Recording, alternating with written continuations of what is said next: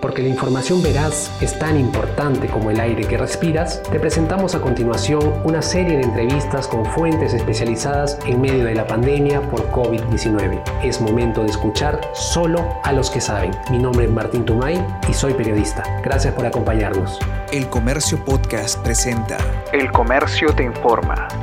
Hola amigos de comercio, ¿qué tal? Muchísimas gracias por seguir acompañándonos. Esta vez me acompaña el doctor Miguel Palacio Celi, él es decano del Colegio Médico de El Perú. ¿Cómo se encuentra, doctor? Hola Martín, un saludo a todos tus seguidores. Gracias, muchísimas gracias. Doctor, vamos a hablar eh, en primer, un primer punto, como le comentaba, es la designación de Pilar Macetti como ministra de Salud en reemplazo de Víctor Zamora. ¿Cuál es su opinión al respecto sobre la doctora Macetti? Bueno, esto Primero que comentar que eh, sigue la misma línea de, del recambio de ministros que duran muy poco tiempo. Son tres meses, 25 días que ha durado el ministro Zamora, igual la ministra anterior, y venimos con esa precariedad que genera eh, cierta inestabilidad al sector o a cualquier sector que se maneje bajo ese criterio. Entonces, hacer esa observación. En segundo lugar, que todo cambio, eh, siempre las personas lo vemos con expectativa y con esperanza. Recuerda que la esperanza es el sueño del hombre despierto. O sea, siempre hay esa expectativa, esa esperanza y deseamos como colegio médico que la doctora que asume este reto no defraude a esa expectativa y a esa esperanza. Nosotros como colegio saludamos una destacada neuróloga, ha sido decana del Consejo Regional de Lima del Colegio Médico, o sea que conoce perfectamente, tanto desde el Estado como del mismo colegio, todas las necesidades de los médicos, trabajadores de la salud y de la sociedad. ¿Ya han tenido un acercamiento con la doctora Massetti ya una vez ella asumió el cargo de, del MINSA? No, todavía nosotros hemos, como corresponde, le hemos felicitado eh, a través de la red WhatsApp y a través de las entrevistas públicas como en esta, le felicitamos, la saludamos y esperamos que más pronto que pueda agende una reunión con, conjuntamente con el colegio. Estaba revisando una de sus recientes declaraciones, doctor, y usted hacía un pedido ¿no? a la doctora Macetti, esperemos que se restablezca el diálogo. En ese sentido, me hace pensar que con el doctor Zamora el diálogo no, ya sabía, eh, no, no estaba en un constante diálogo. ¿Eso es así? Sí, exacto. Nosotros hemos hecho seis precisiones a la ministra. La primera se refiere justamente a restituir el diálogo, que va en la misma línea que, ha planteado el Premier Cateriano, en el sentido de que va a ser una gestión que él ofrece sudor, democracia y honestidad. Bueno, sudor va a tener bastante, porque la pandemia justamente lo va a hacer sudar, como nos está haciendo sudar a todo lo que tenemos que ver directo e indirectamente en la lucha contra la pandemia. Pero en el tema de la democracia, justamente nosotros puntualizamos diálogo, porque como, como sabes, se había roto el diálogo con la federación. Si se rompe el diálogo con la federación médica, de repente se había roto también el diálogo con otros gremios del sector salud. Y en una lucha contra la pandemia no es conveniente manejar eh, con un tono un poco autocrático el sector. Creo que es muy importante mantener comunicación fluida y puentes con todos los actores de la salud. En ese contexto, nosotros hemos planteado que restituya el diálogo como corresponde. En segundo lugar, que sea tolerante a las opiniones del colegio, en el sentido que somos una institución técnica que damos muchas proyecciones, propuestas, sugerencias, y a veces no son bien recibidas y contrariamente ciertos sectores se, se resienten y se distancian de nosotros. Entonces hay que tener tolerancia y saber escuchar opiniones técnicas, aun cuando no sean eh, coincidentes con las nuestras. Por lo tanto, le hemos pedido también tolerancia. Tercero, le hemos pedido que renueve la, gran parte del funcionariado dentro del ministerio, porque vemos que siguen los mismos viceministros, los mismos directores, los mismos funcionarios.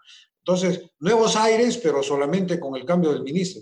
Nuevos aires se refiere a remover todo el aire en el sector. Ese es un tercer pedido, un acuerdo del colegio.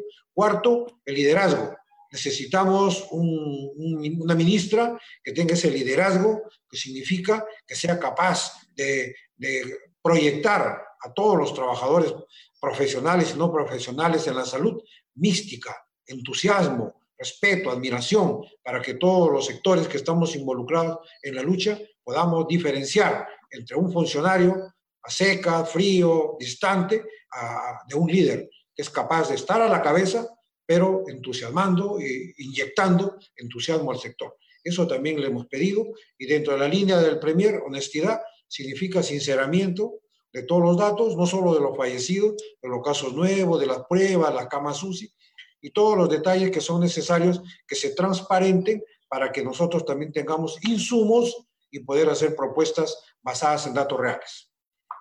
Ok, doctor. Eh, ya para cerrar el tema de la doctora Massetti y ya para cerrar el tema quizás del, MINSA, ¿cómo calificaría usted la labor del doctor Zamora al frente del MINSA? Bueno, comenzó un 20 de marzo y tuvo poco tiempo realmente como para hacer un balance si, eh, no, global de su gestión. Tuvo poco tiempo. En segundo lugar, toda gestión tiene aciertos, tiene errores. Cuanto más aciertos tienes, la gestión ha sido buena. Cuanto más errores tienes, la gestión ha sido mala. Y en estos momentos todavía eh, con la pasión eh, del momento, no es, muy, no es muy razonable hacer balances. Nosotros siempre dejamos que el tiempo y la historia evalúe. O como decimos en latín, veritas felia temporis. La verdad, al final, es hija del tiempo.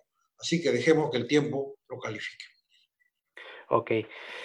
Doctor, hace ya más o menos dos semanas tuvimos una conversación en este espacio. Usted nos indicaba que era necesario la cuarentena focalizada a través de los distritos con más número de casos. Eh, usted ah, hablaba de barreras entre los distritos para que de, alguna manera poder controlar el ingreso y la salida, salida de las personas. Actualmente, 16 de julio, ¿eso se está haciendo de esa manera o ya considera que, no, no se está dando de esa manera el tema de la cuarentena focalizada que deberíamos haberla tenido. Sí, exacto. Vemos que se está dando de una manera desorganizada y se está dando de una manera desarticulada. Los equipos de respuesta rápida están por diferentes lugares de la Gran Lima y de algunas regiones, pero no tienen la debida articulación con el sistema, con el primer nivel de atención. Entonces nosotros nuestra propuesta es que los equipos de respuesta rápida, que aparte son muy pocos ahorita y que deben ser muchísimos más, deben estar articulados al primer nivel de atención para que tengan eh, una profundidad y una integralidad porque si no, se convierten en entes aislados que van por todos lados, pinchándote el dedo y diciéndote si eres positivo o negativo, y instándote a que tomes un medicamento que de repente ya no hay en el momento que le dicen y no le entregan. Entonces genera acciones sanitarias incompletas, fragmentadas, que van a redundar muy poco en el aspecto epidemiológico. La propuesta, por eso, del colegio, y eso es lo que queremos conversar con la nueva ministra, es articular los equipos de respuesta rápida al primer nivel de atención. En el primer nivel de atención, como ya reconoció eh, el anterior exministro, eh, en la primera etapa se abandonó el primer nivel de atención. Y yo recuerdo como decano que invitamos el 28 de febrero a la ministra de aquel entonces, en febrero de este año, y le hicimos la observación que la respuesta del Estado a la pandemia estaba limeñizada y estaba hospital céntrico, limitada a cinco hospitales. Dentro de Lima, y dentro de Lima cinco hospitales, y que se había abandonado las regiones y se había abandonado el primer nivel de atención, que eran 8.000 establecimientos de salud. Meses después, recién se asume. De tal manera que está un poco desorganizado, desarticulado, pero por ahí está el camino. Queremos como colegio ofrecerle nuestro programa técnico, cómo se debe articular y cómo, cómo se debe profundizar esa herramienta sanitaria para lograr pillar el virus, tratarlo aislando a la persona en diferentes lugares en caso no haya facilidades en su casa. Creemos que eso va a impedir que haya más casos nuevos, más pacientes en los hospitales, más pacientes graves en la SUSI y más fallecidos. Ok, las, las, dos últimas preguntas, doctor, para no quitarle tanto tiempo. a su consideración, ¿se está, ¿ya se están sentando las bases para tener una mejor salud pública en el Perú?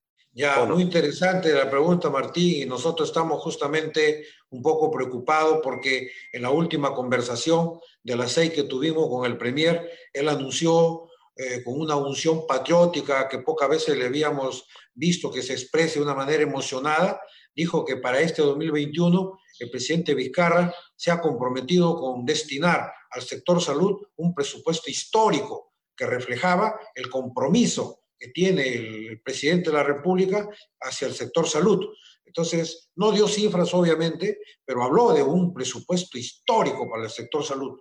Entonces a nosotros nos alegró, se lo hicimos saber, pero también nos preocupó, porque si tú no resuelves las cuatro bases de la reforma de la salud y solamente das un presupuesto teniendo un sistema organizacional malo como el de ahorita y teniendo un modelo de gestión malo y teniendo que, que no se tome en cuenta los determinantes sociales de la enfermedad, entonces un presupuesto aislado, dejando de lado las tres grandes bases, probablemente sea producto de consumo de la corrupción. De tal manera que nos preocupa que ese presupuesto histórico vaya acompañado de una voluntad también de cambiar el sistema organizacional de la salud, cambiar el modelo de gestión y que se incluya dentro de la reforma de la salud los determinantes sociales de, tal manera que nos permita globalmente hacer el cambio de la salud del sistema sanitario que está esperando ya con 45 años estamos esperando este, este cambio y ojalá que se entienda el mensaje que no basta un presupuesto por muy histórico que sea y por muy buena voluntad que haya, se necesita modificar las otras bases del sistema sanitario.